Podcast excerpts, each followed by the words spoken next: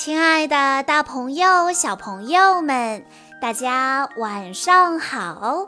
欢迎收听今天的晚安故事盒子，我是你们的好朋友小鹿姐姐。今天是肖俊轩小朋友的生日，我要送给他的故事来自《迪士尼赛车总动员》系列。故事的名字叫做《高手对决》。闪电麦昆来到了法兰斯高的故乡意大利，他们要在蒙扎赛道上举行一次一对一的比赛。法兰斯高来到机场迎接闪电麦昆，热烈欢迎。然后他开玩笑说：“你的飞机晚点了，我敢肯定，冲过终点的时候你也会晚点。”闪电麦昆笑了笑，他悄悄地对板牙说：“我一定会在他的地盘上打败他。”他们刚走出机场，就被一大群记者包围了。法兰斯高骄傲地说：“大家都喜欢我，我的车迷遍天下。闪电麦昆的车迷才是最多的。”板牙不服气地反驳。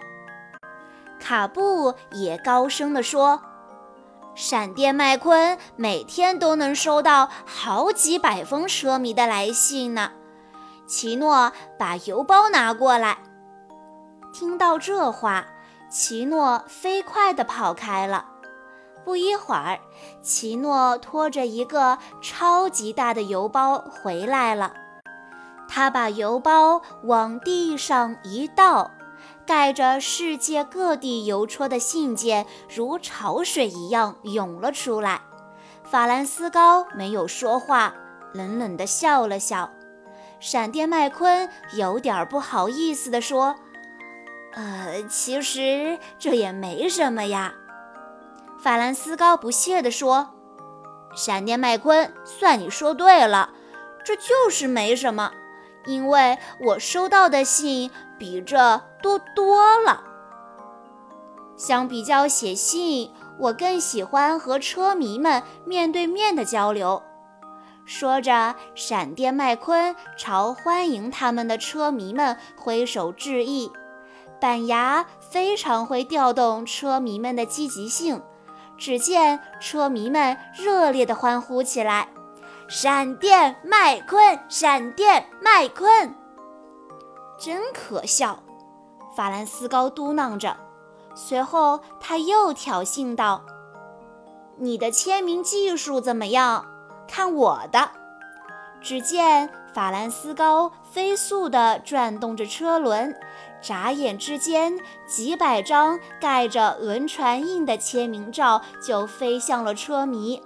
法兰斯高得意地说：“看见没？凭借着每小时三百千米的时速，我无论干什么都这么神速。”见过所有的车迷之后，两位选手来到了一家咖啡厅。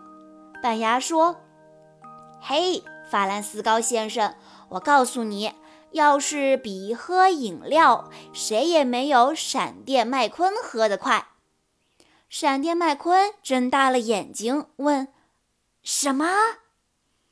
板牙开心地说：“来吧，闪电，让他们看看我是怎么教你的。”闪电麦昆无奈地深吸一口气，迅速喝完了一罐饮料。法兰斯高面无表情地看着他，傲慢地说：“我才不会这么喝呢！只有小口小口地喝，才能够品出味道来。”闪电麦昆走到法兰斯高面前说：“大赛开始之前，我们先来热热身，怎么样？”法兰斯高点了点头说。这主意不错。你要是还没等法兰斯高说完，闪电麦昆已经像一阵风一样飞速刮上了公路。法兰斯高立刻追了上去，眼看法兰斯高就要追上闪电了，可就在转弯的时候，他差点儿翻了车。停下来休息时，法兰斯高问闪电麦昆。你的弯道技术真不错，你是怎么做到的？闪电麦昆说：“先更换上合适的轮胎，然后再欲左顾右。这是一位好朋友教我的。”第二天，大赛开始了。法兰斯高和闪电麦昆不相上下，在进行第一个转弯时。法兰斯高想起来闪电麦昆告诉他的方法，顺利地通过了弯道。看到这一幕，闪电麦昆忍不住笑了起来。当两辆赛车即将到达终点时，闪电麦昆突然被看台上的闪光灯和狂热的车迷分散了注意力。这时，他想到了法兰斯高的座右铭。只想自己全力以赴。闪电麦昆集中了注意力，加速向前，获得了领先的位置。法兰斯高毫不示弱地追了上来。当两辆车齐头并进冲向终点线的时候，全场的车迷都屏住了呼吸。闪电麦昆欢呼道：“我赢了！”法兰斯高不服气地说。我才是冠军。结果，裁判员宣布这场比赛的结果是平局。法兰斯高看着闪电麦昆说：“怎么样，敢不敢再来一场比赛？”闪电麦昆点了点头说：“没问题，下次我们去水乡温泉镇比赛。”两位世界顶尖车手肩并肩，在夕阳的余晖下，一路说说笑笑地走了。他们都知道，比赛的结果并不重要，重要的是他们在比赛中学到了什么。小朋友们，法兰斯高和闪电麦昆，他们原本应该是竞争对手才是。但是他们最后怎么会变成朋友了呢？原来呀，在比赛的过程中，法兰斯高和闪电麦昆都看到了对方身上的优点。闪电麦昆把自己决胜的秘诀告诉了法兰斯高，而在比赛的紧要关头，是法兰斯高的座右铭激励了闪电麦昆。可见，最大的对手也是你最好的老师。小朋友们，不要怕失败，因为比得第一名更有意义的是你在比赛中学到了什么。